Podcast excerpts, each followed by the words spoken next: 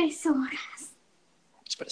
Buenas noches, bienvenidos a La Caprichosa en este 26 de abril, día de Europa League, día post Conca Champions, día post Champions League. Hay muchísimo que platicar. Yo soy Alejandro Campos, con el gusto de saludarlos y en este momento eh, le doy la palabra al señor Fito Aguilar para que se presente y poder empezar con este programa.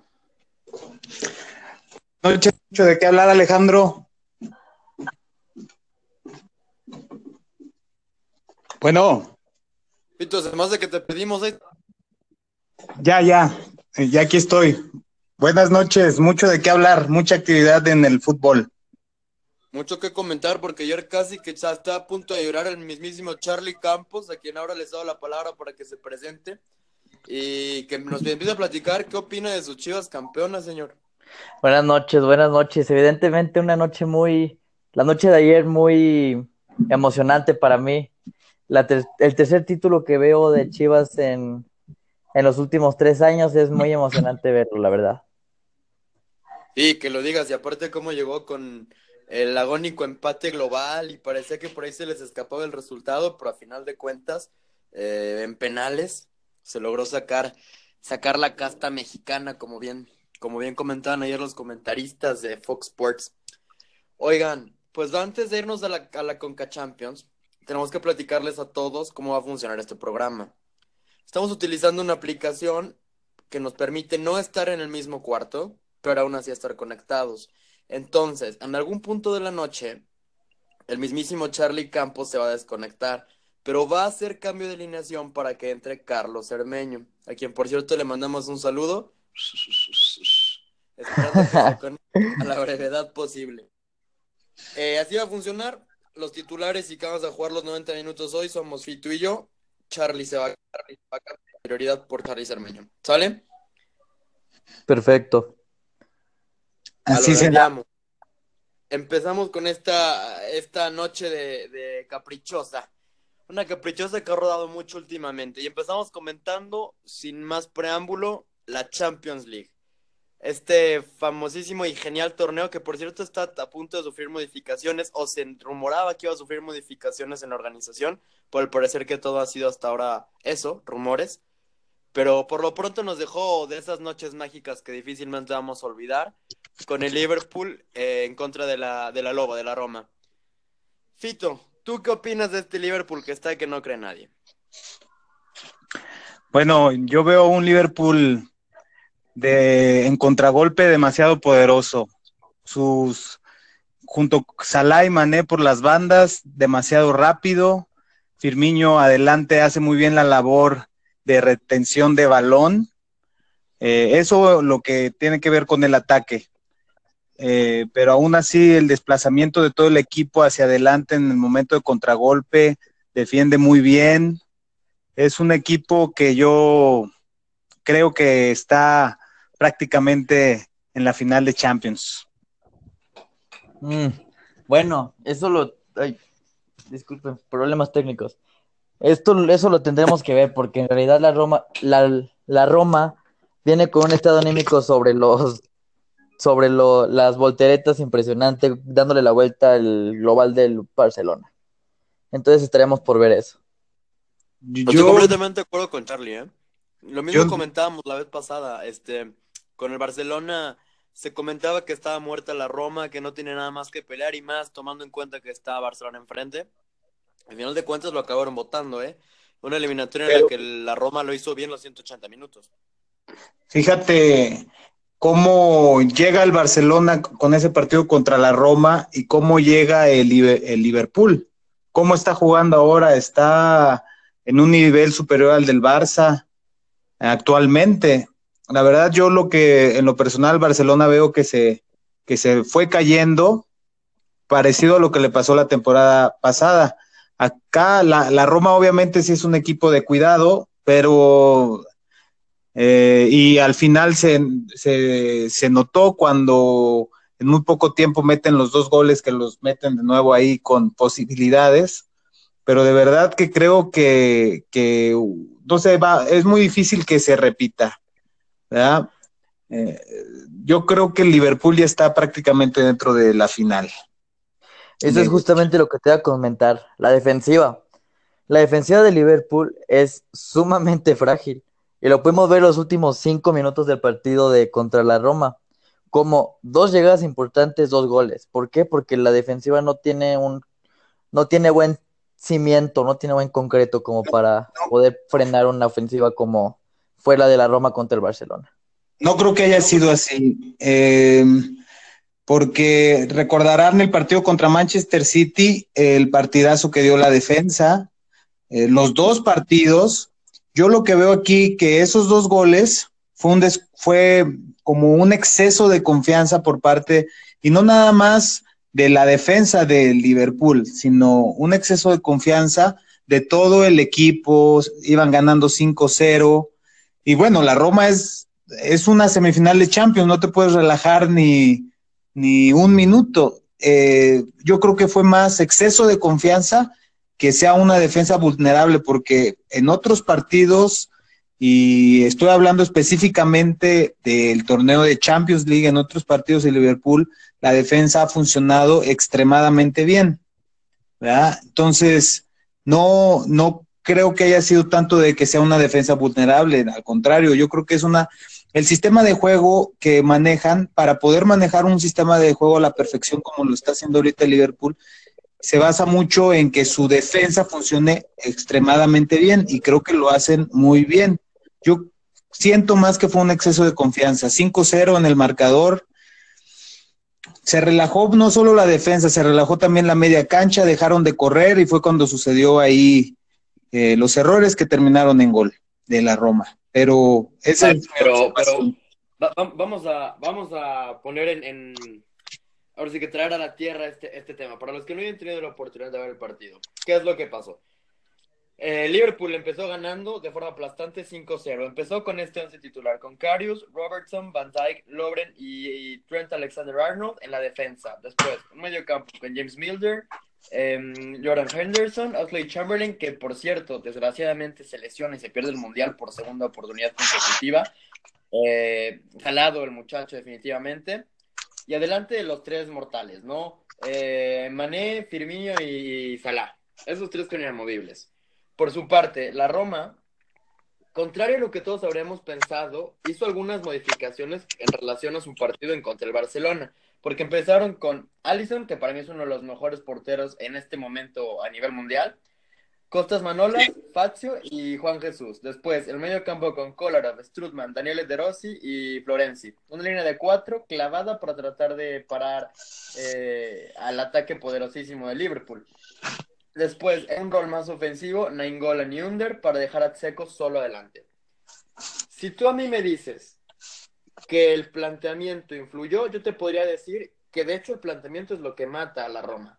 Para mí al principio, con la línea de tres que estaban manejando, tenía la posibilidad hasta cierto punto de frenar a, Liverpool. Lo frenaron, no sé, los primeros, eh, ¿qué te gusta? 25 minutos, quizás 20 minutos. Y a raíz de los, esos 25 minutos de transición, es donde esta línea de tres se ve superada, el medio campo ampliamente superado y cae el golazazazo de Mohamed Salah. A raíz de ese gol, el partido fue completamente distinto hasta el minuto 80. Una Roma extraviada, un Liverpool aplastante además en Anfield, que no es poca cosa imponerse a tal, a tal terreno, pero me pareció que, ahí es donde la Roma pierde, en ese cambio de no dejar a los, a los titulares como tal, eh, o vaya, al equipo que enfrenta al Barcelona desde los primeros momentos. Yo lo que noté un poco después del... La Roma, eh, al, principio de unos, los primeros 15 minutos del partido, eh, muy presionando mucho en la delantera, se ve que es un equipo que juega diferente a todos los demás equipos italianos, es muy ofensivo, el técnico manda muy, muy ofensivo, yo creo que descuidó la defensa la Roma y ante un Liverpool, que es extremadamente rápido al contragolpe, los, los fulminó. Mm, obviamente, eh, tendría que haber sido el gol de Salal que abre eh, ahí el marcador y ya los demás fueron consecutivos, consecutivos. Tampoco me explico como estando 2-0 abajo, se viene el, el, receso y Mané al 55, luego, luego metiendo el tercero, después los dos de Firmiño también en los siguientes 10, 15 minutos. Eh, yo creo que totalmente desconcentrado el cuadro de la Roma ante, no sé, a lo mejor les dio miedo a Anfield, no sé, es un eh, muy desconcentrados. Y me llama la atención que saliendo del, del vestuario donde tienes que hacer modificaciones, donde tienes que hablar con tus jugadores para empezar un nuevo tiempo, se vengan los otros tres goles de Liverpool. Este, la Roma perdida, perdida. Completamente, y creo que diste justamente en donde tenías que haber dado con este tema. El medio tiempo, ¿qué pasó ahí? Normalmente es el momento ideal para hablar con los jugadores, para darles su jalón de orejas y regañarlos por cómo están dando el partido. En realidad siento que la Roma ahí, bueno, más bien el entrenador ahí hizo muchas cosas mal, que pudo, que pudo haber cambiado para que el transcurso del partido cambiara. Yo creo que estamos hablando de, de, la Roma como el superpoderoso y de Liverpool como el caballo negro, cuando en realidad, vaya, ambos son caballos negros, pero en esta eliminatoria el poderoso es de Liverpool. Con todo lo que ustedes dicen, para mí el técnico no lo hace necesariamente mal, porque sacas a Under, que es un jugador mucho más clavado al medio, al medio campo, para meter a Chic, que es mucho más de movimientos y mucho más de recorridos interesantes. Esto empezando el segundo tiempo.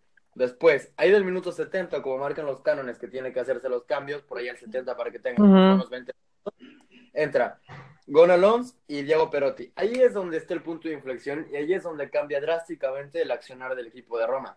Pero drásticamente, a grado tal que les alcanza para meter dos goles seguiditos. Y ojo, que eso no muestre otra cosa. Además de una mediana reacción de la Roma, eh, las carencias de Liverpool. Es decir, que si tú pones un planteamiento inteligente desde el primer minuto en el Olímpico, Liverpool definitivamente lo va a pasar mal. Y si saben perfectamente administrar su defensa, la Roma tiene, vaya, no estoy diciendo que esté a su alcance sencillo, pero tiene posibilidades de complicarle más de lo que todo el mundo le va a complicar ahora. Sí, bueno, como bien nombraste, los dos son caballos negros. Y dices que el fuerte es el Liverpool, pero en realidad, como los dos son caballos negros, tiene una autoestima súper alta, ambos. Y, cierto, y siento que la Roma, hasta cierto punto, tiene la autoestima más alto, porque el Liverpool ya se había, ya se había dado cuenta que. Bienvenido, señor Charlie Cermeño, ¿cómo está usted? Hola, hasta me dejaste acabar el Bueno. Bueno. Ahí anda, ahí está ya grabando. Ustedes díganme, ¿Sí me escuchan bien? Sí, perfecto. Lo escucho como si estuviera, lo escucho yo como si estuviera usted saliendo de algún mar tuburio de la carretera 57. Corríjame si me equivoco. Se equivoca, señor. Estoy saliendo del campestre. Ah, su. Licenciado. Disculpe usted, ya sabes que yo pura high society, you know. bueno, Déjeme retomar el tema, ya fue mucha distracción por ahora.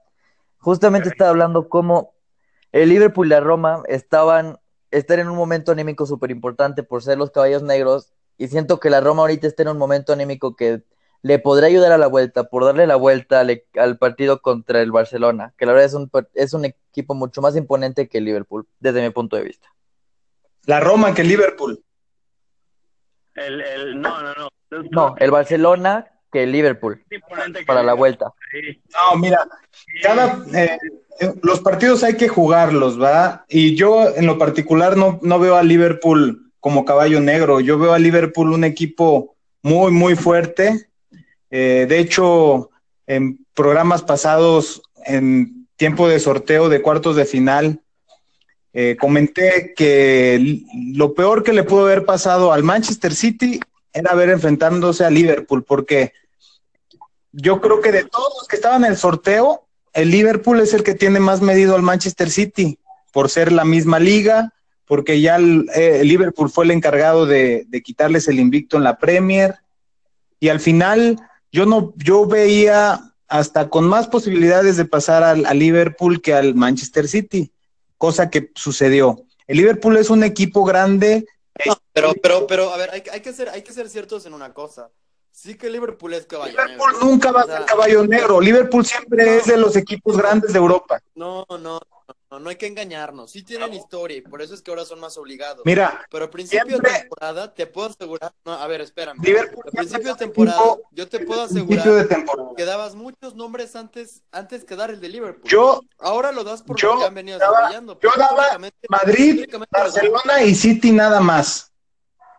Esos daba como posibles cam- eh, campeones de Champions, ¿verdad? Barcelona, City y Real Madrid, nada más. Lo de Liverpool siempre es un equipo que lo- no es como la Roma, ¿verdad? Este sí es un equipo que, que también lo puede ganar, como también ahí estaba el Bayern, y no lo daba en los primeros, en, en principio de temporada yo no doy al Bayern, no daba al Madrid Pero, pero, y al Barcelona, y al principio de temporada. Pero no me digas que al Bayern vas a decirle que es un caballo negro, no, Aquí no, no, son no, equipos no. grandes, son equipos grandes de Europa que no, siempre no, no, tienen no, equipazos no, no, y siempre pueden ganar los torneos, siempre, por lo mismo, por no esa hay que perder.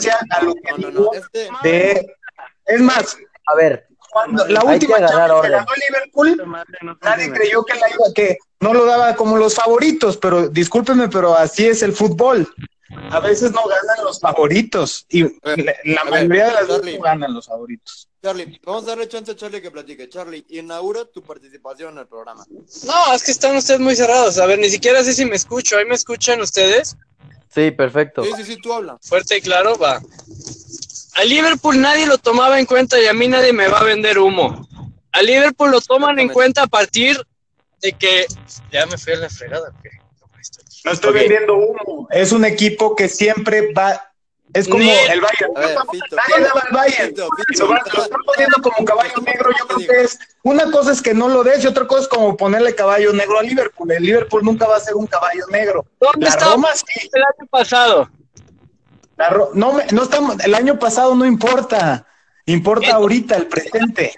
Siempre Es sea un equipo grande, es que siempre va a ser grande, al igual que el Bayern de Múnich, al igual que, que el, El León, el Manchester United, que el Real Madrid, que el Barcelona, ¿verdad? Y que cuando llegan a esas instancias, llegan bien, como ahorita está llegando el Liverpool. Yo no lo, yo lo que estoy nada más diciendo es que ah, no podrá haber sido de los candidatos a inicio de temporada, pero tampoco es el caballo negro. A Era la diferencia de final de la- sí es el caballo negro. ¿Ah? Sacó al Barcelona. ¿Cuántas veces has City, no te lo, no te lo ya, ya, había- ya le había ganado en Liga Liverpool al City y le volvió a ganar en Champions. O sea, ¿dónde está el caballo negro? Es lo que no explico. Es lo que no me explico nada ¿Cuántas más. veces ha llegado el Liverpool a final de Champions? En los Entonces, últimos... Mira, nadie daba al Bayern Múnich como, como, es que no estamos hablando del pasado, estamos hablando del presente. El pasado no importa, cada parte, es más, no importa cómo hayan jugado eh, fin de semana un equipo. El mejor ejemplo son las Chivas. El mejor ejemplo son las Chivas. Van en penúltimo en la liga y acaban de quedar campeones ante un equipo muy fuerte de la MLS como es el Toronto. O sea, cada, partido es distinto, cada A ver, cómo vayas trabajando Ya, ya, nos trataste de explicar. presente. ya nos trataste de explicar tu punto, Fito. Ahora escucha lo que yo te tengo que decir para darme el derecho a explicación, ¿ok? Es que no caballo Escúchame. No te Por eso. esperabas que estuviera esta instancia el Liverpool, eso lo entiendo, pero no es, no es un caballo negro, es el Liverpool. Ni bueno, esperabas. Entre, entre León Dormido Liverpool y el Caballo Negro Roma se están disputando la llegada a la final, lo cual yo celebro porque ambos merecen llegar. A lo que yo me refería antes es que no por el marcador abultado que tenemos, el León Dormido puede volverse a dormir en sus laureles y pretender que no va a pasar ninguna penuria. La Roma demostró que tiene con qué y que tiene la inteligencia en el banquillo para demostrarlo y comprobarlo. Por supuesto. Esa es lo que, lo que para mí tendría que concluirse del partido del martes. Por Ok. supuesto. Bueno, me dejan dar mi opinión. No, no te De creas, inicio. adelante. Déjenme les comento que cuando se interrumpe cada quien se escucha muy feo. O sea, como que la aplicación Ay. baja los volúmenes de todos. Entonces, hay que evitar eso, por favor. Otra cosa, yo siento que los dos llegan como caballos negros. Claramente, Fito también dijo que el, que el Liverpool se trae de hijo al City y ahí no tiene con qué caballo negro, porque es la verdad. El Liverpool se traía bien medito al City desde la liga. Eso es lo que le ayudó al Liverpool a su planteamiento para ganar al City. Yo les dije desde antes que el City, voy a empezar a hablar sobre el City poquito, que al City le tenía que esperar un equipo difícil para que lo sacaran. ¿Por qué? Porque no es un equipo de Champions. Y ahí doy con el grano. Hay equipos que son de Champions, hay equipos de los que se juega la Champions como el Madrid, como el United, como dijo Fito, como el Liverpool, como el Barcelona. ¿Por qué? Porque son los equipos que han estado, porque han estado en esa, han estado en esa competencia durante muchos años y han tenido historia durante esa competencia. No digo que sea en la actualidad, sino historia. Esos son los equipos que imponen. Ahorita la Roma puede hacer una salvajada y eliminar a Liverpool, como lo hizo contra el Barcelona. La moneda sigue en juego porque normalmente los partidos de los las rondas de doble partido son muy complicadas para definir. No puedes decir que algo está muerto cuando en realidad se te puede complicar en el segundo partido. Estoy completamente de acuerdo hasta ahí, ¿eh? Pero bueno, No, la- el, el- el partido no está resuelto. Esos dos últimos goles dejó vivir a la Roma, pero yo nada más comento que prácticamente Liverpool sí está dentro, aunque la Roma se pelea todo por el todo. Entonces, yo veo mejor funcionamiento en el Liverpool que en la Roma. Yo creo que lo de la Roma, la Barcelona fue un una cosa, ¿Un error? Sí, un error que no te lo, no te lo podrías, no te lo puedes explicar y que no creo que esos errores se cometan seguido. Entonces, mm, pero esperemos sea un buen juego y va, lo va a hacer. La Roma no tiene nada que perder y el Liverpool tiene un equipazo, la verdad, el Liverpool no es creo que, creo que eso, creo que de eso hay que hablar y me gustaría cederle la palabra a Charlie Cermeño. Cuando tienes a un equipo como Liverpool con ese ataque y cuando tienes un jugador tan decisivo como Salah y eres portero, ¿qué demonios haces, güey? O sea, ¿por dónde la paras, cara? Charlie, ¿te fuiste porque Fito no te dejó hablar? A ver, aquí estoy, es que no, no entiendo, a ver. Esta pinche aplicación es una mamada. A ver, ahí se escucha. ¿Ustedes me escuchan? Sí, tú hablas. Sí, Porque yo hago preguntas a ustedes en cuando hablan de que si Liverpool es o no es. Y oídos sordos. ¿Y cuántas veces ha llegado el Liverpool a instancias finales? O sea, como para decir que, que está acostumbrado a eliminar. Yo que me acuerde, tiene dos finales contra el Milan y punto. Ahora, volviendo a la, a la pregunta, pues sí, claro que Salah el día de- hoy en día es el jugador, yo creo que en mejor estado de forma, incluso que Messi y que Cristiano, ¿eh? Actualmente. No digo, no digo, ojo, que el mejor de la historia, ni mucho menos, ¿eh? Pero yo creo que. Messi está en juego por una, por una lesión de, de como plu- plubalgia, ¿cómo? ¿Sí? lumbar. Lumbal. No, no, no. No, es en la pubitis, creo. Algo así. A eso se debió el bajón de juego de, de Messi. Por lo mismo, Messi no jugó los dos partidos con la Argentina que en la última fecha FIFA y después sí jugó con el Barcelona, pero él mismo habló con sus compañeros del Barça diciendo que, que no estaban bien físicamente. Eh, viene el- el- lo de la liga y después se viene lo del partido contra la Roma. Messi no está bien físicamente ahorita por ese problema, ¿verdad? Entonces hay que tomarlo de cuenta como que para compararlo con Salah ahorita. Mm, Salah no está en mejor momento ni que Messi ni de Cristiano ahorita, que ninguno de los dos, ¿eh? Es el Bueno. que está ahorita, este, a lo mejor en tercer puesto de forma, pero ni, ni, de, ni de- no está mejor que Cristiano ni está mejor que Messi, discúlpame. Bueno, pero me A ver, preguntaron ahí a mí, me preguntaron a mí, no a ti. Y para mí está mejor estado de forma ahorita a Salah que Cristiano y que Messi. Punto. Para mí, para mi percepción. A ver, y esto sí, esto sí quiero que se, se someta a debate. ¿Está mejor en forma que el goleador actual de la Champions? Obviamente no. El goleador de toda la Champions es Cristiano. Llevaba todos los partidos marcando, excepto este último contra el Bayern, que no marcó. O sea, no. Por dos partidos, tres partidos que ha tenido, no está en mejor estado de forma. Está ahí, pero no está en mejor estado de forma. No, es que A ver, seguir en la Premier League para que veas qué estado de forma tiene. No, sí, la, también la liga es lo mismo. Sí está jugando muy bien, pero no lo puedes comparar ahorita con esos dos. para la liga. A ver, repite eso, Charlie, por favor. Que- eh, Y estamos hablando de Champions, aparte. Bueno, entonces, como portero, ¿qué haces cuando tienes a un jugador como Salah? Pues lo mismo que hizo Allison. Te avientas y aunque estés en el trampolín no vas a llegar a ninguna.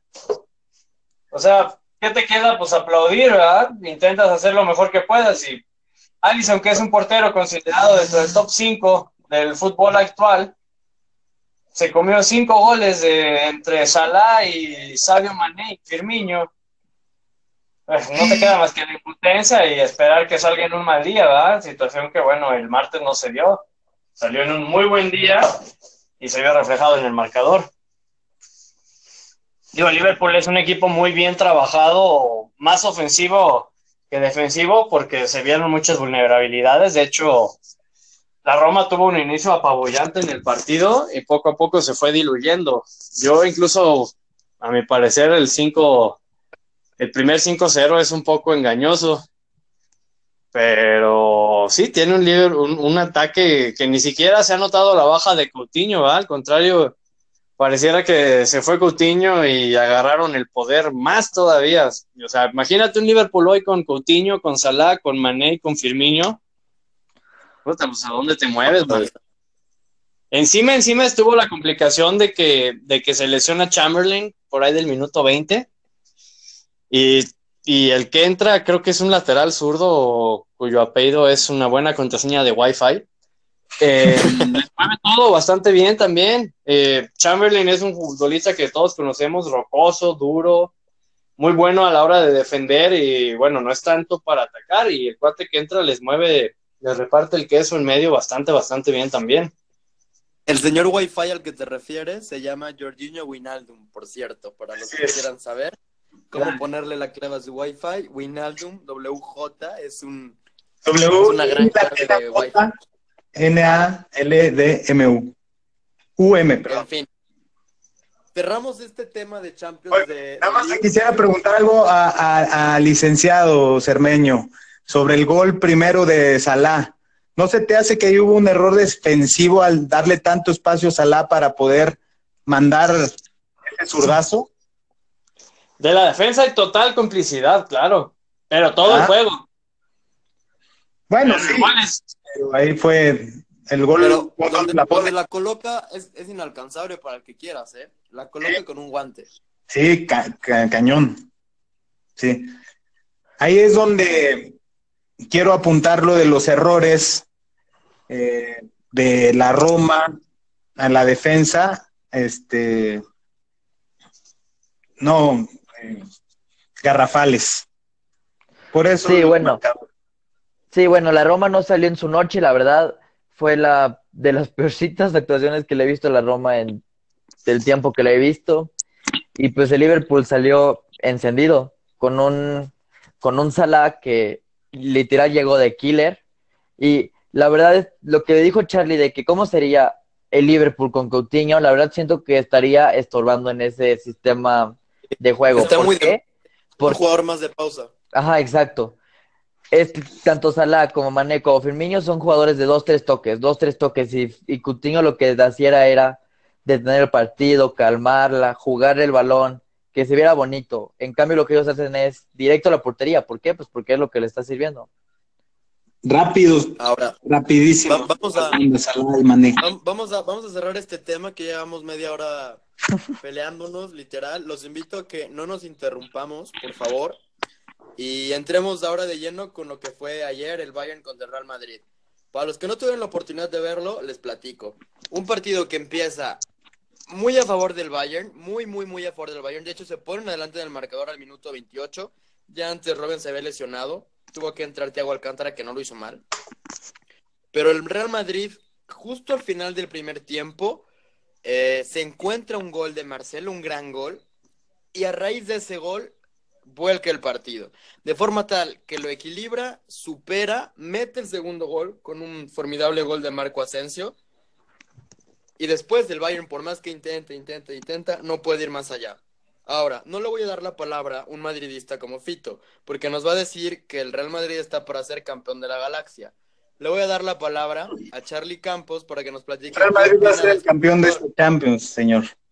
Lo dije que, no, dije que no le iba a dar la palabra a usted, señor. Habló demasiado y gritó mucho la vez pasada. Le damos la palabra a Charlie. Aunque jugó, no jugó del todo bien el Madrid, pero sacó el resultado. Oh. a ver, Charlie, ¿qué opinas de este Charlie Campos? ¿Qué opinas de este marcador? ¿Se acabó la eliminatoria o sigue vivo para No, no, que no. vayan la, la remonte en el Bernabéu? No, bueno, digo, en, clar- en una jugada del Bayern se notó todos los errores que pudieron haber hecho. Un jugador tirado en el área en un tiro de esquina, ¿por qué? Que- Quejándose de no sé qué. Después, Müller tapado por otro jugador, así literal, enfrentito. La rebana todo feo, pide penal. El Bayern haciendo pésimo el partido en ofensiva, por eso no metió los goles. Lo que necesita el Bayern es consistencia. Si quiere ganarle al Madrid es consistencia.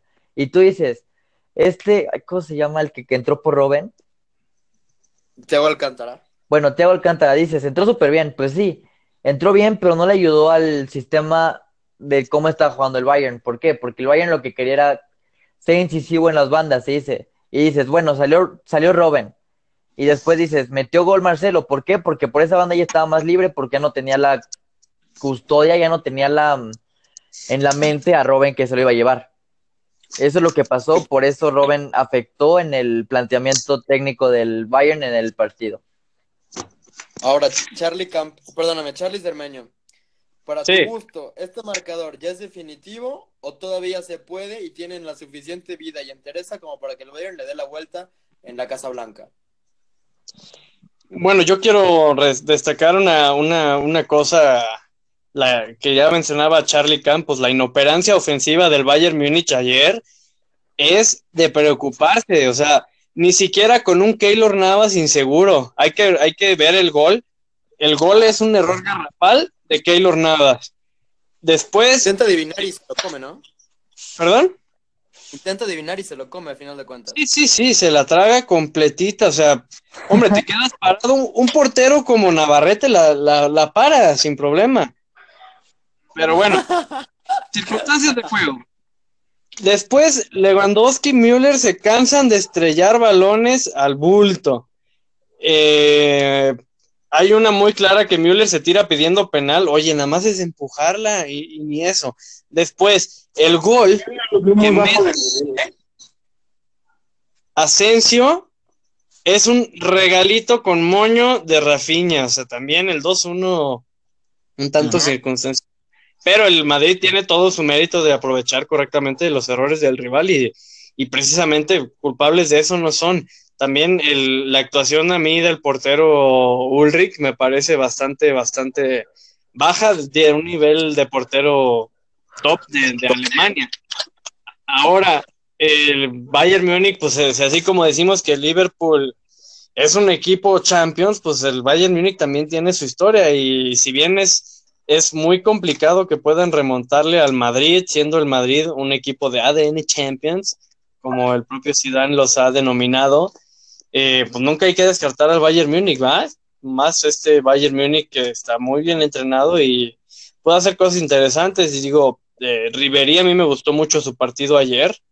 Eh, estuvo incisivamente atacando siempre por la izquierda y no sé si ya se alcanza a recuperar Robben o Vidal o alguno de los lesionados de- del equipo Teutón. Y yo esperaba más de, de James Rodríguez también. Yo creí que se le iba a partir más ante su equipo y la verdad es que flotando, flotando y, y perdiendo mucho balón. Pero Es que medio campo, el medio campo lo acabó, ¿no? Fíjate, ¿Verdad? Ya que- Rodríguez se la pasó corriendo y peleando mucho, pero yo siempre he notado esto en James. Él es un jugador que ahí tiene un chispazo de talento porque lo tiene, tiene ese talento y te hace una jugada que puede cambiar el partido. Ese es el talento que tiene James Rodríguez, pero pierde mucho balón, mucho. Siempre, sie- siempre ha sido un jugador así, o sea, no ha evolucionado su juego. Para esos que dicen que en el Bayern mejoró su juego, no.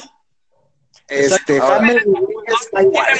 toque de balón es muy elegante, pero en la transición de jugar el juego, o sea, los 90 minutos, todo lo que conlleva la evolución del partido, siento que sí, pierde mucho balón. Sin embargo, es un futbolista que pues, te pone un buen, un buen tiro, pero a, la- a lo largo del juego te pone mucho riesgo el tenerlo ahí.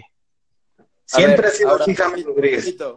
Quiero, quiero preguntarte esto particularmente a ti, ¿sí? Sí. Ya quedamos que Liverpool no es caballo negro y es en realidad eh, un acorazado dispuesto a romper cualquier hielo que venga de aquí a la consecución de Champions. Mm. Para tu gusto, del ganador de esta serie entre Real Madrid y Bayern Múnich, ¿queda el campeón de la Champions League? Era, no. Este, no, no creo.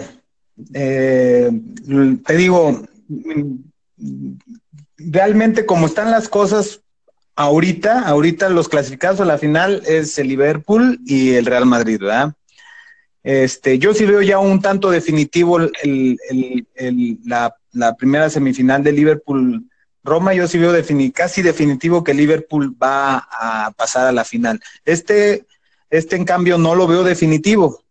Tengo que resaltar que el Real Madrid este, hizo un buen planteamiento, pero eh, su juego no me gustó tanto. Este, un, un talentoso Marcelo que mete el primer gol, da respiro al Madrid ya con cierta ventaja por el gol de visitante, y después el error de, de Rafinha, que origina el, el gol de Asensio, pues ya un resultado mucho más que cómodo para el Real Madrid en su visita eh, en el Allianz, pero eh, no lo veo definitivo, sí con mucha ventaja. Eh, y no, de esta serie no sale el campeón. Es cierto que yo predije que el Madrid iba a llegar a estas instancias y que sigo creyendo que va a ser el campeón, pero esa es mi predicción personal y, y- y acá ya siendo más analíticos, mm, cualquiera de los dos puede pasar a la final y el Liverpool le está eh, ahorita que no cree nadie, entonces, este no, de esta serie no sale el campeón. eh, para, hay que esperarnos a ver cómo, cómo se va a jugar los siguientes partidos. A ver, Charlie Cermeño, por favor, comenta lo que vas a decir, por favor. Yo, yo considero que el señor Rodolfo es como los políticos y no, no, no se afianza a su propuesta, pues. ¿Corrupto? Primero nos dice que el Real Madrid va a ser campeón de Champions y luego Va a ser campeón. que es una Va a ser campeón, pero los juegos hay que jugarlos. Eso es por lo que le pasó al Barcelona, ¿no? Yo, Los juegos hay que jugarlos. Por eso, de Madrid ya es mucha ventaja y también considero que el Liverpool difícilmente eh, va a perder la ventaja que tiene en Roma y la final va a ser Liverpool-Real Madrid y ahí Dios mediante y el, y el Liverpool quedará campeón. Pero, pero las Ya cosas Pero si Liverpool. piensa que el Madrid va a ser campeón, dígalo, ratifícalo y sosténgalo sin Sí, va a problema. quedar campeón, va a quedar campeón. Nada más quiero apuntar que, bueno, mi candidato siempre ha sido el Real Madrid. Ustedes eran los que se negaban y ahí está el Real Madrid, ya con un pasito también en la, adentro, dentro de la final. Los juegos, yo nada más quiero resaltar, los juegos hay que jugarlos. Y sí, sigue siendo mi candidato para ser campeón, tricampeón, el Real Madrid. Y sobre todo también del partido de contra el Bayern, eh, no me gustó tanto Cristiano Ronaldo en el centro. Las veces que lo han puesto en el centro, no sabe mucho, no se sabe mover tan bien. A él lo tienes que tirar un poco en la banda y que llegue de atrás o un poquito más libre. No me gustó Cristiano tan fijo en el centro. Él no es un centro delantero. Él eh, mete muchos goles, pero su dinámica para meter goles de estar ahí en el momento se la quitas cuando lo dejas como el único referente eh, eh, eh, arriba. No me gustó Cristiano en el centro, es que él no sabe jugar tan bien como lo podría hacer en un extremo Ronaldo. ¿verdad? Fue los más, yo creo que errores del Real Madrid, errores del Bayern Múnich, al final el resultado se lo llevó el Real Madrid. Punto. Y para mi gusto, esta es una eliminatoria abierta, ¿eh? Apuntar, para cerrar el tema, ya no quiero que, que se haga más debate después de esto, cerramos este tema, pero Fito realmente es como el López Obrador del programa, ¿por qué? Porque mi pregunta es, si él creía que de esta llave salía el campeón, contesta que no. Lo cual nos hace entender que para su gusto Liverpool va a ser campeón. No, Acto seguido le preguntan, No. si, si, si- acto seguido le preguntan si él cree que el Real Madrid va a ser campeón y lo sostenga, y lo sostiene y dice Real Madrid campeón. Señor, es usted una veleta. Pero bueno, ya no Real Madrid va a ser campeón. Vamos, punto. Va- va- Vamos a cambiar de tema antes de que a Charlie Cermeño le dé un paro cardíaco, un infarto con Fito. Y vamos a platicar de las gloriosas Chivas, porque ayer se coronaron en la Conca Champions. Luego de haber ganado en Toronto 2 a 1, venían al estadio OmniLife buscando cerrar la llave que estaban a punto de conseguir desde el partido pasado. Oh, sorpresa, que aun cuando empiezan el partido ganando desde el minuto 20 con un golazo de Orbelín a una gran, gran, gran asistencia de Pizarro, que por cierto, no levanta la mano, ya grita y brinca por su lugar de selección. Oh, sorpresa que cinco minutos después, Josie Altidor y al final del primer tiempo, Sebastián Jovinko le dan la vuelta y todo. A final de cuentas, gana el rebaño cerrado en penales, no falló ninguno y fallan dos partidos, dos, dos penales consecutivos el equipo de Toronto. Por ahí Bradley es el que acaba eh, siendo el verdugo del equipo, que no lo merece porque definitivamente que, que lo merece mucho. Vaya, él fue superior al de, al de tantos otros eh, mediocampistas, pero en fin, el juego es así. Fito, para empezar contigo, platícame, ¿qué sientes como americanista cuando Chivas queda campeón de Conca Champions? Mira, sí, soy americanista. Eh, tengo que eh, destacar que al Chiv- a, las Chivas del Guadalajara eh, le, le puedo tener un odio deportivo por el, porque es la contra del América, ¿verdad? Pero fuera de eso es un equipo que me gusta y que este, he tenido así algo personal con el Guadalajara para nada. Este, que, que la verdad yo prefería que, a pesar de ser americanista, yo prefería que el Guadalajara quedara campeón por pensar en la Liga de México, por pensar en lo que significa ir a- que un equipo mexicano represente a la, a la- al área de CONCACAF en el Mundial de Clubes. Yo la verdad estoy muy a gusto, yo le iba a Chivas en este partido, eh, porque sí defiendo mucho lo mexicano, ¿verdad? Y, y- me alegra, me alegra que haya quedado campeón. Me hubiera gustado que el América hubiera ganado, pero ganó Chivas y qué bueno que un equipo mexicano va a representar a México en el Mundial de Clubes. Ah, adicional a eso, eh, y, eh, me, gusta mucho el trabajo de Almeida desde el año pasado con el doblete de Chivas, me ha gustado mucho y me gustaría que de Osorio, que es un hecho que se va a dar después del Mundial, al parecer, me gustaría que Matías Almeida agarre la selección, de verdad. de verdad. Y que a mis águilas los sigan dejando ahí con el piojo, que no me los vayan a mover.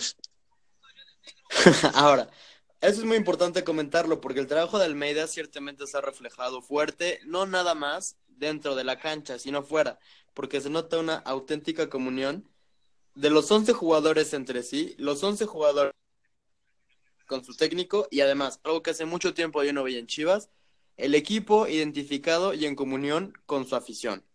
Ahora, Charlie Campos, tú eres una de las voces más autorizadas de esta transmisión para platicar de Chivas. Me gustaría que me platiques, ¿qué opinas de Rodolfo Pizarro? ¿Qué opinas de Michael Pérez? ¿Y qué opinas de Rodolfo Cota? Sí, bueno, claramente yo podría estar casado con cualquiera de los tres. Primero, voy a, voy a empezar por, por posición, por acomodo de la cancha.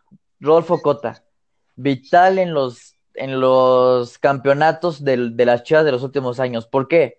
Porque es, es vital tener un portero seguro siendo un jugador, porque te da permiso a subir, te da permiso a pensar en más en la delantera a en la defensiva.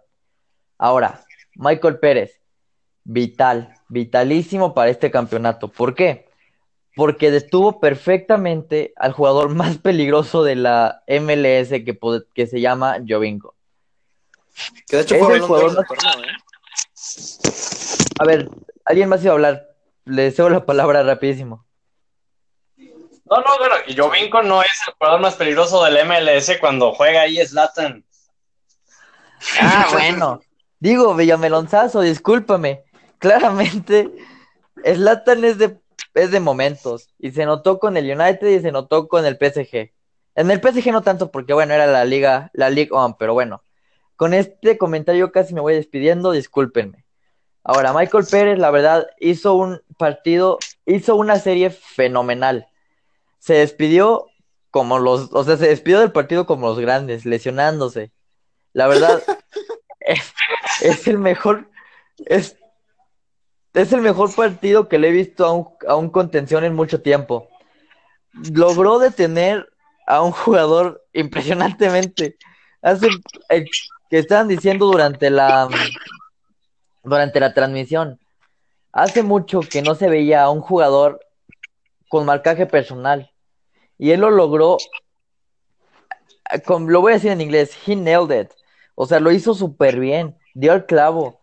Almeida, se, se, notó el estudio del jugador claramente, cómo lo estudió, cómo vio los movimientos que hacía para detenerlo. Me encantó su partido. Ahora, Rodolfo Pizarro, claramente levanta la mano para, para la selección. ¿Por qué? Porque es un jugador diferente, es un jugador que hasta mi punto de vista es mejor que Giovanni Dos Santos. Giovanni Dos Santos es un, a mí ahorita se me hace un inflado de la vida. Este un Rodolfo muerto, un Pizarro muerto es- completo. Sí, claramente. Este Rodolfo Pizarro está en un gran estado físico, está en un gran estado mental, está en un gran, mes- está en un gran estado para la selección y siento que le podrá ayudar demasiado a la selección. Yo con este comentario me despido, señores, que tengan una buena transmisión.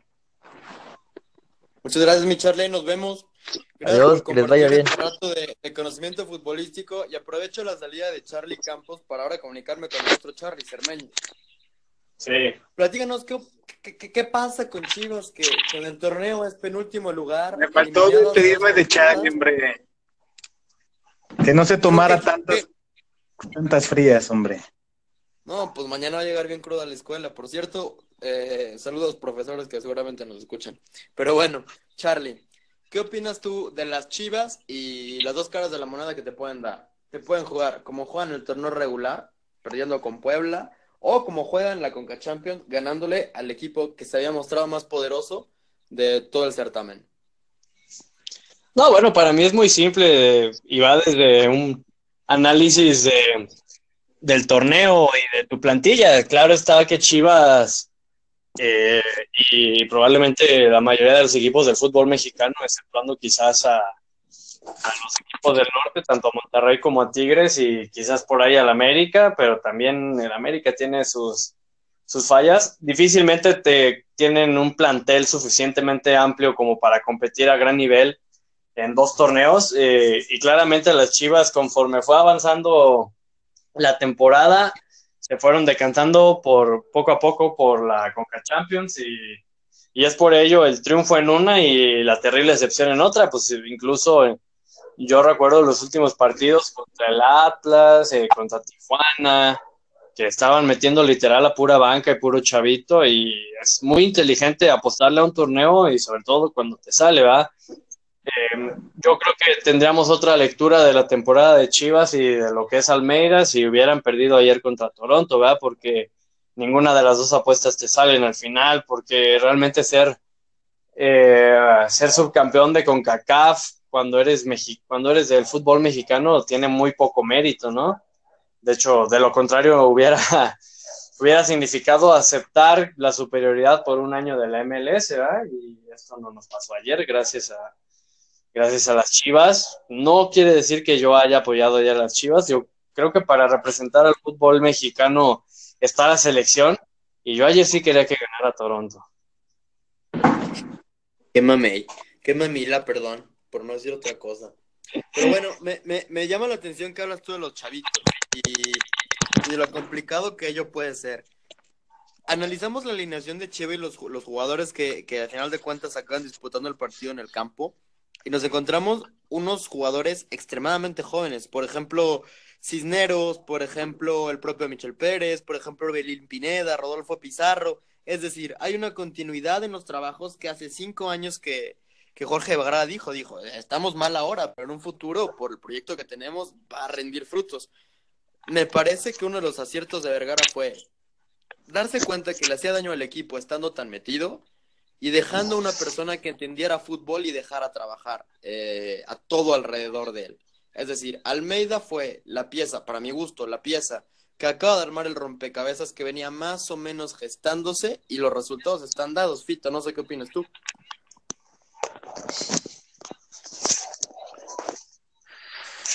Fito, ¿estás ahí? Perdón, no, no, es que no, se me cortó un poquillo. ¿Qué pasó? Te digo que Ah. Eh, no, no, se me Star Wars. cortó. No, lo tengo aquí en, el oí- en la oreja, el- la aplicación. Es que también no escuché tan, tan bien al, al licenciado. mira, te, Solo te escuché la parte que, que él sí prefería que ganara el Toronto. Mira, te platico lo que pasa. Yo, después de que Charlie comenta eso, yo les digo que Chivas tiene jugadores como Cisneros, como Michel Pérez, como Orbelín Pineda, como Rodolfo Pizarro, incluso si me presionas, como Alan Pulido, que también es, y Edwin Hernández, que son jóvenes, aún dentro de lo que cabe, y que ahora sí se empieza a ver lo que hace cinco o cuatro años Vergara decía que el proyecto tenía para qué. Ciertamente es un buen trabajo de cantera, pero la pieza clave en este rompecabezas llamado Chivas, para mi gusto, es eh, el pelado Almeida. Porque entiende el fútbol, entiende el concepto y la idiosincrasia de Chivas, y además le hace bien que Vergara se aparte y lo deja trabajar. En ese sentido, creo que hay Chivas para rato y esperemos que nada más logren encontrar la ecuanimidad entre una cosa que es internacional y la nacional, para entonces sí volver a hablar de aquel gigante plenamente despierto. Salvo tu mejor opinión, creo que no están muy lejos de encontrarlo. La verdad, por el bien del fútbol mexicano, qué bueno que Chivas está reencontrando. Este es un es Chivas y América son los que siempre tienen que estar arriba representando al fútbol mexicano, siempre. A mí como americanista no me gusta ver a un equipo de Chivas sufriendo, no me gusta ver a Chivas ahí en penúltimo, me gustaría que clasificara porque es parte de lo que es como en los grandes eh, ligas del mundo, los mejores siempre están arriba y México tiene que transformarse en eso, los mejores tienen que estar siempre arriba y Chivas es de los mejores. Qué bueno que va a representar a México en la CONCACAF. El proyecto Chivas sí, sí, total, mucho mérito, lo, mucho de lo que se está construyendo es, es culpa, el culpable es eh, Matías Almeida, definitivamente es un técnico que a mí en verdad me gusta mucho. Espero que Chivas siga eh, en este buen paso, pero no espero que Matías Almeida siga en Chivas. Preferiría que agarrara a la selección, de verdad, porque es un técnico que no cualquiera eh, en, tiene ese entendimiento con el futbolista mexicano eh, y él lo tiene, además que es eh, es un gran entrenador. Yo creo que él es ahorita actualmente el, mejor calificado para agarrar a la selección de México. Y fuera de todos los, los jóvenes que dijiste, a mí sí me gustaría que Pizarro este, tu, tuviera su fogueo en el Mundial. Esperemos que Osorio lo, lo, lo lleve y que salte a Europa, porque ese muchacho tiene para jugar en el fútbol europeo y, y que migre, que, que se vaya a Europa. Eh, pero la base de esos jugadores jóvenes que mencionas, para que el Chivas siga teniendo esa continuidad, si se tienen que quedar. Eh, por ejemplo, no, no lo que pasó el torneo pasado, que echaron al gallito, por ejemplo, yo no me explico ese movimiento, cosas así, no. Tienen que dejar a estos chavos, los que vienen este, ahorita agarrando esta generación, pero en el, en el punto de Pizarro sí es un jugador que se debería de foguear en, en, en el fútbol europeo. Estoy completamente de acuerdo contigo. Y entonces, para cerrar este tema, un abrazo a todos los chivermanos que nos escuchen, a todas las personas que como Fito entienden lo que es el fútbol y la representación nacional, incluso a nivel de clubes, y que celebren que Guadalajara, a pesar de no ser su equipo, haya quedado campeón. Y bueno, ya hablamos de los niños chiquitos, ahora sí vamos a hablar de los adultos. Charlie, Arsenal contra Atlético de Madrid. Explícame qué carajo le pasó a tu Arsenal que ni contra 10 logró sacar el resultado, hombre. No, bueno, hay que decirlo. Yo siempre he pensado que un buen delantero y un buen portero te van a llevar muy lejos en la vida y es lo que pasa con Griezmann y con Oblak. Eh, hay que decir también que el Arsenal es un equipo que toca muy bien la pelota, pero tiene unas carencias defensivas bastante preocupantes, digo, desde que tu central de garantías es Skodran Mustafi, sabes que va a conceder una. También el portero eh, Ospina es muy bueno, pero no te ofrece las mismas garantías que Peter Sech. Y en un partido contra un equipo top de Europa como el Atlético de Madrid, este tipo de cosas termina por hacer diferencia. vimos un, un, partido espectacular de Mesut Özil, pero tu nueve Lacazette pues no es Griezmann y tu portero Ospina no es Oblak y yo creo que ahí estuvo la diferencia, ¿verdad? Porque el Arsenal tuvo, estuvo, llegó, tiró, hizo, deshizo y volvió a hacer al frente y sencillamente pues no la metió y, y, el Atlético de Madrid yo creo que estuvo muy confiado en que una iba a tener por, por estas fallas defensivas que comento del Arsenal y a eso le apostaron y eso le salió. Al final del día, Grisman la tuvo, la que tenía que meter la metió. Y también este resultado no es definitivo, pero va a dar mucha ventaja para la vuelta a favor del, Atlético de Madrid. Y ya conoce jugadores y esperando que se recupere alguno que otro que está por ahí lesionado, tocado y que pueda jugar. Por cierto, precisamente hoy, hoy mientras les hablamos, eh, se está festejando, al menos en México, esto en España ya fue ayer, se festejan ya 115 años de la fundación de este gran equipo, AUPA Atleti. Eh, felicidades a todos los atléticos que nos escuchen. Y ahora sí te voy a decir que no hay un mejor, una mejor forma de honrar la tradición atlética que el partido de hoy. Un partido a lo atleti, sufrido, peleado, trabado. Muy, muy, muy. Yo no lo vi trabajado. Yo. Muy pasional como siempre. Y, me parece que, al menos yo, por, e, por este tipo de, circunstancias tan adversas, y que aún así se logra salir adelante, por cosas así es que yo me hice fan del Atlético. No, tiene que, el Atlético de Madrid tiene que ya cambiar esa forma de jugar, porque eso se puede, eso está válido para sacar resultados, pero no para sacar campeonatos. Este, si quieren ser mejor de lo que ya son, deben de cambiar un poco su estilo. Que bueno, este estilo también es muy definido por el Cholo Simeone. Muy sufrido, sí, para el Atleti de Madrid. Mm, la verdad, yo creía que el Arsenal, vi los primeros 20 minutos y dije, no, pues los van a golear. Pero la verdad es que Arquerazo Black, yo creo que actualmente es el mejor portero del mundo, este, o de mejor forma eh, Neuer no está, está lesionado. Eh, y bueno, el Atlético de Madrid siempre este, a la defensiva exageradamente bien. Está impresionante cómo defiende ese equipo. Este, fuera de eso, yo creo que esa forma de jugar, ese estilo de juego, si el Atlético de Madrid quiere ser de los grandes eh, a nivel internacional, porque tiene todo, tiene todo. Si quiere ser de los grandes, si quiere apuntar a ganar la Liga de España, eso significaría eh, eh, ganarle al Madrid y al Barça. Si quiere ganar Champions en algún momento en su historia, eso significa eh, tienes ahí a Liverpool, Manchester United, Bayern de Múnich, Juventus, Inter de Milán, el Milan que ahorita no pinta, pero está entre los grandes de Europa. Si quiere estar posicionado en ese, en ese, quiere figurar entre esos equipos grandes en Europa, tiene que cambiar su forma de jugar. El Atlético de Madrid no puede seguir con ese mismo sistema que aunque funciona para sacar resultados, pero así nunca van a ser algo, yo, yo, algo como, por ejemplo, ganar este, una Champions, así está medio complicado, ha estado a punto, pero es que sí creo que necesita evolucionar un poco su estilo de juego el Atlético de Madrid, sobre todo porque lo tiene todo, lo tiene todo. Yo, es más, yo, discrepo, Fito, yo de tu, de tu visión discrepo. Es que mira, Alex, eh, es que también espera, espera, tienes que verlo. antes de que, no, Fito, espera, antes de que, de que mm, eh, expongas tu siguiente idea, te voy a decir por qué discrepo. Me parece que es una simbiosis perfecta. La relación que tiene el Cholo Simeone con su plantel, con la cancha, con la idiosincrasia del club y se demuestra en la forma en cómo los jugadores aceptan jugar. ¿Cuál es el problema? Si tú tratas de modificar a como dirías tú, jugar más bonito y más propositivo y más al ataque y como tú considerarías mejor. No hablo, no hablo de espérame, jugar más espérame, bonito, espérame, Alex. Espérame, espérame, espérame. Déjame acabar mi idea. Jugar mejor, como tú lo has dicho y me has externado tantas veces y seguramente replicarás con ese comentario.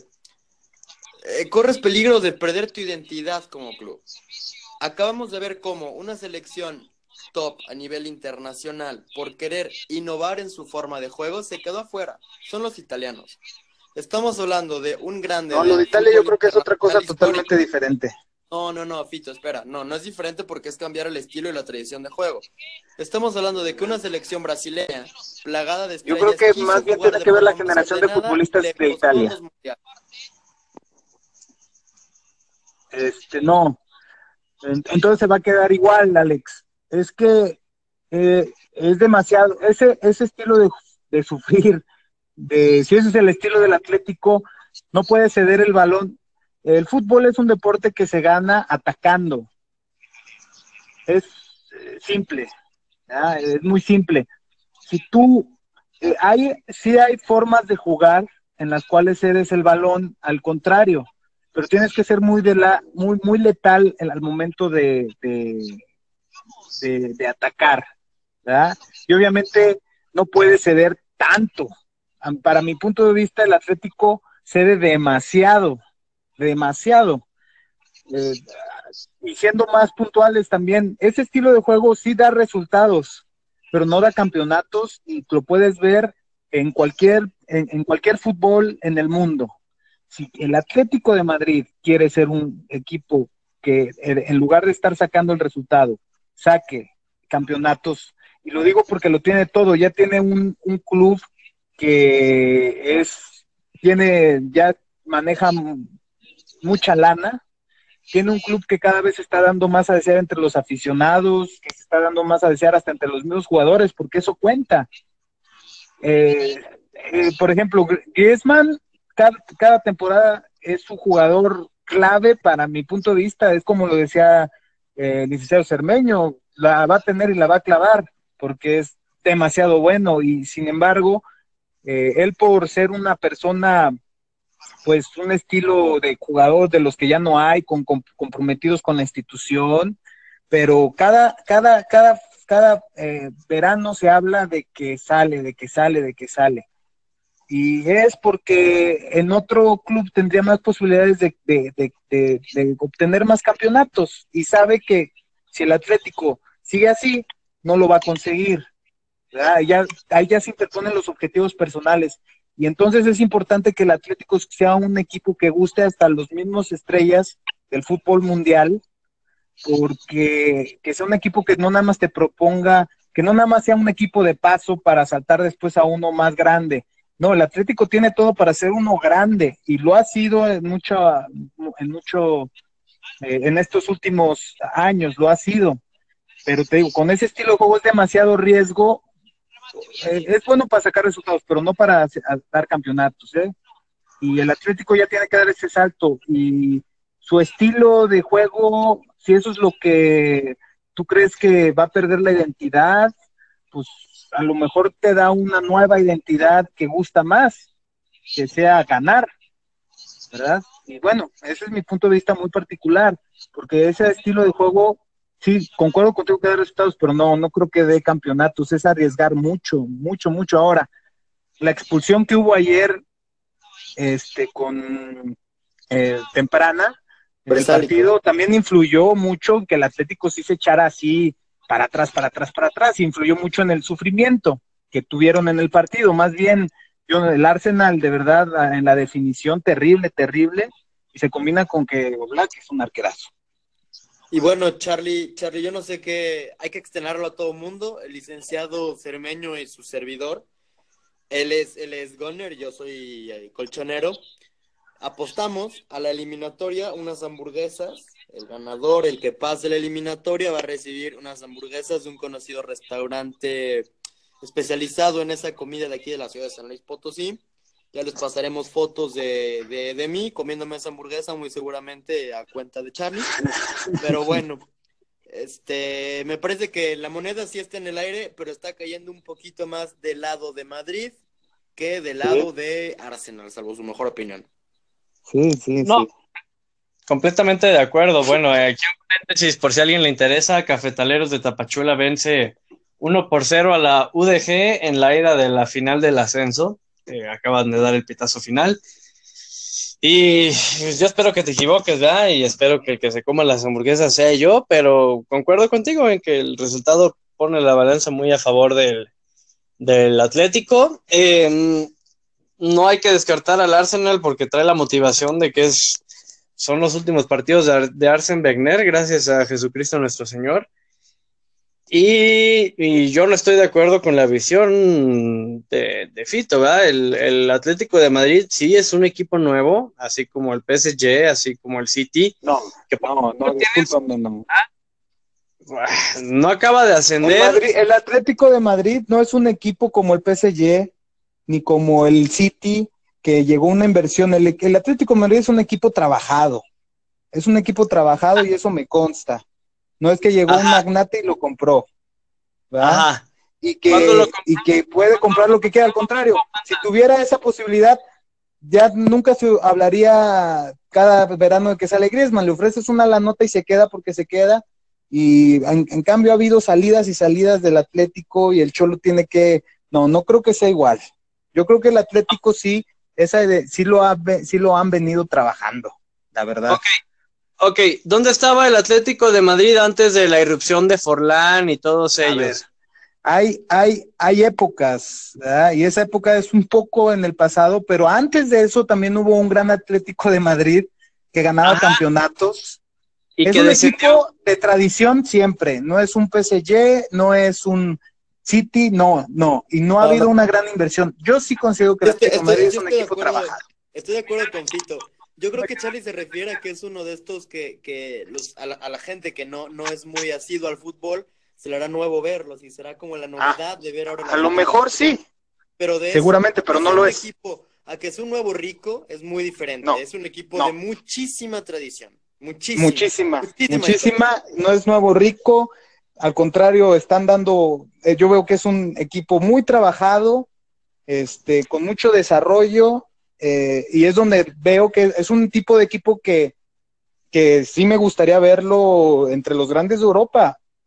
Para eso tienen, todavía tienen, les falta mucho, pero están en el camino, pero no, no es un nuevo rico, para nada, para nada. Ni de a lo mejor de moda entre la gente que no, que es nueva en el fútbol o lo que tú quieras, a lo mejor sí, pero no, el equipo no lo es.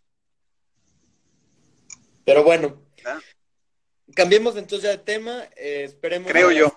semana para, para ver el cómo se acaba de, de gestar todo este esta, esta eliminatoria. Esperemos que pase la final el Atlético de Madrid. Comentarle rápido los resultados del otro partido entre el Salzburg y el Olympique de Marseille, si no me equivoco. Gana el Olympique de Marseille por marcador de 2 a 1. El que posiblemente sea el rival del. es un jugadorazo también.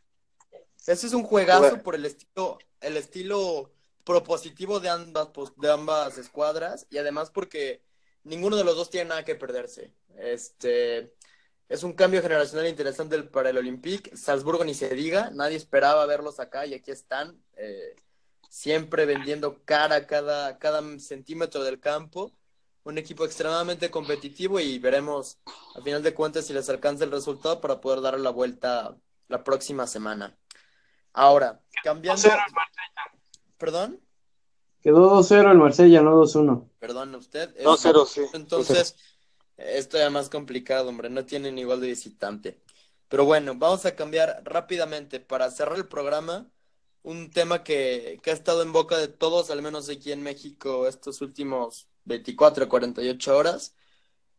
Y luego de las amenazas de parar la liga, de no jugar la última jornada, de que no iban a convocarse todos los jugadores a la selección, finalmente se reúne eh, la asamblea, el comité de dueños de, de la federación, los directivos, se reúnen con la Asociación Mexicana de Futbolistas Profesionales, encabezada por el Garrito Ortega y por, por el Garrito Ortiz, perdón, y por Moy Muñoz y tantos otros, y se anuncia con bombo y platillo el supuesto final del llamado Pacto de Caballeros. ¿En qué sentido se dio esta noticia? Luego de esta reunión que yo les platico, al parecer hay nuevamente un acuerdo y una buena relación cordial entre las partes en las cuales se promete que se va a eliminar la posibilidad de que únicamente se contraten durante el llamado draft. Supuestamente ahora van a poder contratarse los jugadores hasta el final del periodo de, de, transferencias. Al parecer van a acabar con el llamado pacto de caballeros, aunque no fue como tal declarado. Y entonces sí, amigos, otra vez. Todo buscando, uno de los más importantes puntos de acuerdo fue una nueva eh, reglamentación en el régimen de transferencias del fútbol mexicano. Que ojo, no es tampoco acorde con los estándares de FIFA. Al menos es lo que se ha comentado.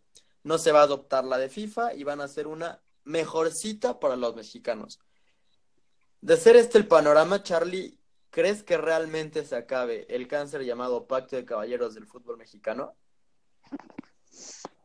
Yo creo que sí es un gran paso y es, es un gran avance y, y, bueno, fue tan importante que, que, no dejaron que se detuviera la jornada, ¿verdad? Porque los directivos yo creo que poco les hubiera costado dejar que, que no se jugara, que se manifestaran, como ya pasó en aquella ocasión con los árbitros, y sin embargo la presión fue bastante fue suficiente para, para permitir que siguiera avanzando. Es decir, los directivos no se pudieron permitir las pérdidas millonarias que, hubieran significado esto, ¿no? Es, es, un gran paso, no creo que sea el definitivo y también creo que todavía hay muchas cosas que, que, el fútbol mexicano tiene que cambiar y tiene que mejorar. Me parece que de mantenerse eh, estaríamos por el, por el camino correcto, pero esto no es más que una pequeña batalla ganada dentro de toda la guerra que aún falta, ¿no?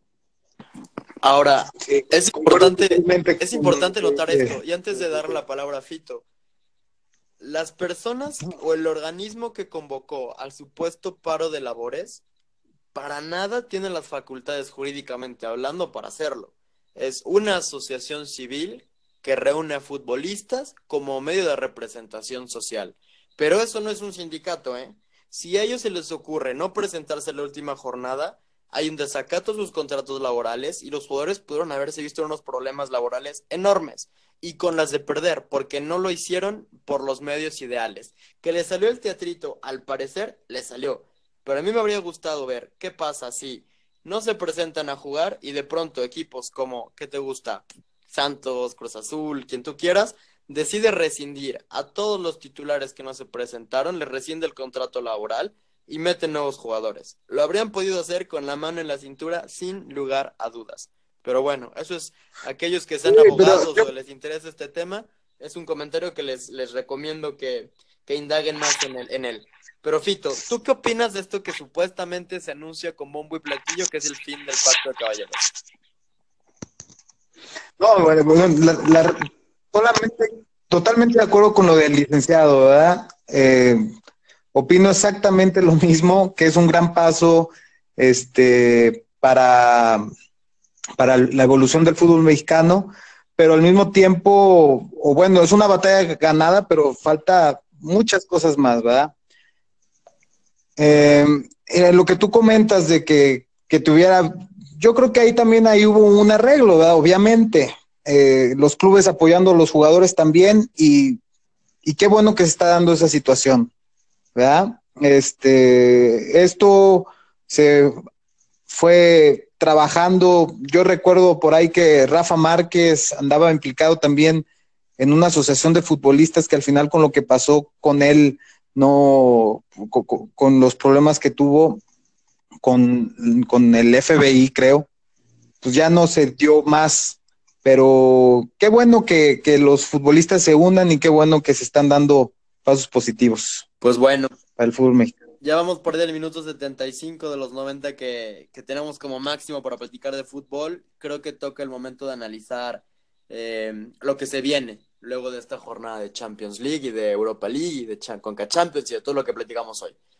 ¿Qué se viene para nosotros? Mañana, eh, clásico regio en el fútbol de niñas, que vale mucho la pena por todo lo que ellos representan para el empoderamiento femenino y por el desarrollo y espectáculo que es recomendamos ampliamente que lo busquen a través de Fox Sports. Y por cierto, lo que pasó ayer en Chivas con la periodista que al intentar documentar una noticia recibe eh, agresiones físicas por parte de un aficionado del Guadalajara es, a criterio de un servidor, algo que de ninguna manera tendría que pasar y no hay forma alguna de que me logren convencer de que fue culpa de la producción, de la reportera, de la periodista que tendría que cuidarse. Señores, no tiene que cuidarse, porque ninguna persona merece lo que le pasó. Necesitamos educarnos y necesitamos entender que las mujeres tienen que ser respetadas sí o sí. No tenemos que enseñarles a que se cuiden o a educarlas a que se, se protejan, sino educarnos a todos los demás a que respetemos por el hecho de que son personas y más aún si quieren, porque siempre han tenido un sector o un, un desdén de vulnerabilidad malentendido por el resto de los caballeros. En fin, es un comentario que dejo para reflexión. Luego de eso, partidos interesantes a analizar. En España está el Derby Vasco, el clásico vasco entre la Real y el Athletic de Bilbao. Partido interesante que se jugará el sábado. El propio sábado tenemos un juegazo en Italia que es el Inter contra la Juve. La Juve podría perder el campeonato en esta, o al menos el, el lugar de la posición en la que se encuentra en esta jornada. Y en jornada, en jornada de fútbol mexicano juega Chivas contra León, me parece interesante seguirlo. Juegazo Fiorentina-Napoli el domingo.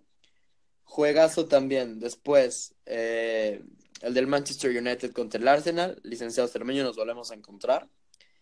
Y me parece que se antoja interesante lo que se viene en la siguiente jornada. Salvo su mejor opinión, creo que esos son los partidos que valdría la pena eh, no perderse. Eh, sí, yo también por ahí. Yo creo que siempre los cierres de liga son, eh, son, son interesantes, ¿verdad? Aunque ya está casi todo definido. En España, por ejemplo. La italiana es lo interesante ahora. La, la liga italiana, todos los ojos sobre la liga italiana. Que esa es la, La buena. la que, la buena ahorita. ¿ah? Un cierre de liga muy, muy interesante. Efectivamente. En lo particular, en lo particular espero que quede el Napoli campeón, ¿eh? Sí, la verdad es que yo también espero eso, a pesar de que no, no soy fan del Napoli como tal, siempre es bueno ver una transición y además que, que han venido jugando bastante, bastante, bastante bien todo el torneo y merecen verdaderamente quedar campeones y lo merecen mucho más que la Juventus, para mi gusto. Pero bueno, ya para, para cerrar el programa, el último debate de todos. Se nos va Iniesta. El fútbol le debe, o los organizadores del fútbol le deben, un reconocimiento como el mejor jugador de al menos un año, ¿sí o no? No, claro que sí. Sí. Fito dice que sí, Charlie dice que no. Primero quiero escuchar. Bueno. primero quiero escuchar a Fito porque cree que sí. No, mira, eh, bueno, eso del reconocimiento ahorita creo que sí se dio, ¿no? O lo quieren, o algo le, le quieren reconocer y ese reconocimiento sí, sí se lo La merece. revista France Football, eh, en una edición editorial de la, de la edición de Antier, si no me equivoco, ah, le hace una carta ofreciéndole una disculpa por no haber Una disculpa, el, sí. reconocimiento al mejor jugador nunca. Y de ahí viene mi Eso es todo lo que... todo. Sí, es que realmente Iniesta fue el mejor jugador y, y difiero que haya sido el 2010. Para mí Iniesta fue el mejor jugador del mundo en el 2011. Él se cargó junto con Xavi, pero él ya empezó, porque el mismo Xavi Hernández le empezó a ceder la batuta a Andrés Iniesta y lo hizo muy bien. Y para mí, eh, Andrés Iniesta debió de haber tenido balón de oro eh, en el año 2011, a diferencia de que dicen que en el 2010 por el campeonato del mundo. La verdad es que en el 2010 el balón de oro debió de haber sido Xavi Hernández. Ese señor es el que hizo al Barça, el que hizo a la selección de el que movía todos los hilos en la selección española, este que campeón de Eurocopa dos veces, campeón del mundo una vez. Él mismo fue el que le cedió la batuta a Andrés Iniesta. Iniesta fue un dicto representante de Xavi Hernández y sí, Iniesta Iniesta fue un, hubo un año que él era el mejor jugador del mundo y no se lo dieron. Cosas de, De fútbol. de, de, de la mercadotecnia actual en el fútbol, realmente. Entonces, Pero para, sí. para usted, por el juego y el legado que deja, sí merecía al menos alguna vez haber sido el mejor jugador del mundo. Charlie, Por supuesto que sí. Tú decías que no. ¿Por qué no? Porque ese premio lo otorga una revista. eh, Todos sabemos lo que comenta Fito. Iniesta fue un jugador, fue el mejor jugador del mundo en la época en la que él menciona y no hay por qué decir que se le debió de haber reconocido así por medio de un título cuando en, en la boca a boca, en las pláticas de fútbol, eh, todo es un, todos lo sabemos. Es decir, mm, es esa es la manera en la que uno trasciende realmente, no por medio de los reconocimientos. Y e Iniesta trasciende en el fútbol de esta manera. Es más, si le hubieran dado ese premio, quizás su legado no sería tan gloriosamente reconocido como lo es hoy que no lo tiene. Eh, Mira, punto de vista muy interesante. Comparto, comparto contigo hasta un punto, pero sí me parece que, que se merecía al menos por los reflectores y las fotos de manera oficial el premio, para mi gusto. Claro que, que a los que nos ha tocado la suerte de verlo jugar, podremos decir que sin lugar a dudas, no uno, sino varios años, él fue el mejor jugador del mundo. ¿Por qué? Porque tenía yo te aseguro que Lionel Messi sin un Andrés Iniesta atrás no hubiera logrado lo que ha logrado hasta ahora. Es muy bueno, es un dichado de virtudes y es un crack, es un astro, pero un astro necesita quien lo haga brillar y quien lo hacía brillar era, y es, Andrés Iniesta. Pero bueno, con esto llegamos al final de nuestra transmisión de, de esta oportunidad. Eh, les agradezco mucho, primero, por casi golpearse a través de la bocina del teléfono. Les agradezco mucho a los dos por, por la pasión que siempre ponen en los debates. Fito, un gusto como siempre. Un gusto, maestro. Charlie, aunque llegaste tarde y un poco desencanchado y casi con el cuchillo entre los dientes en contra de Fito, un gusto también tenerte esta noche platicando de fútbol. No, no, gracias a ustedes y gracias a Fito por dejarnos participar en su monólogo. hasta, el final se andan dejando el centro, pero bueno, por lo pronto yo, yo les agradezco mucho, soy Alejandro Campos, gracias por su sintonía, síganos escuchando ya más regularmente, ya agarramos la onda de este business, cómo funciona, nos escucharán ya cada semana.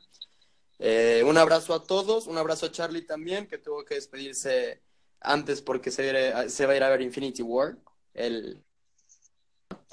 Pero bueno, les agradezco mucho, buenas noches y nos escuchamos la siguiente semana. Un abrazo y esto fue Los hijos de la caprichosa y que siga rodando toda la vida. Buenas noches. Buenas.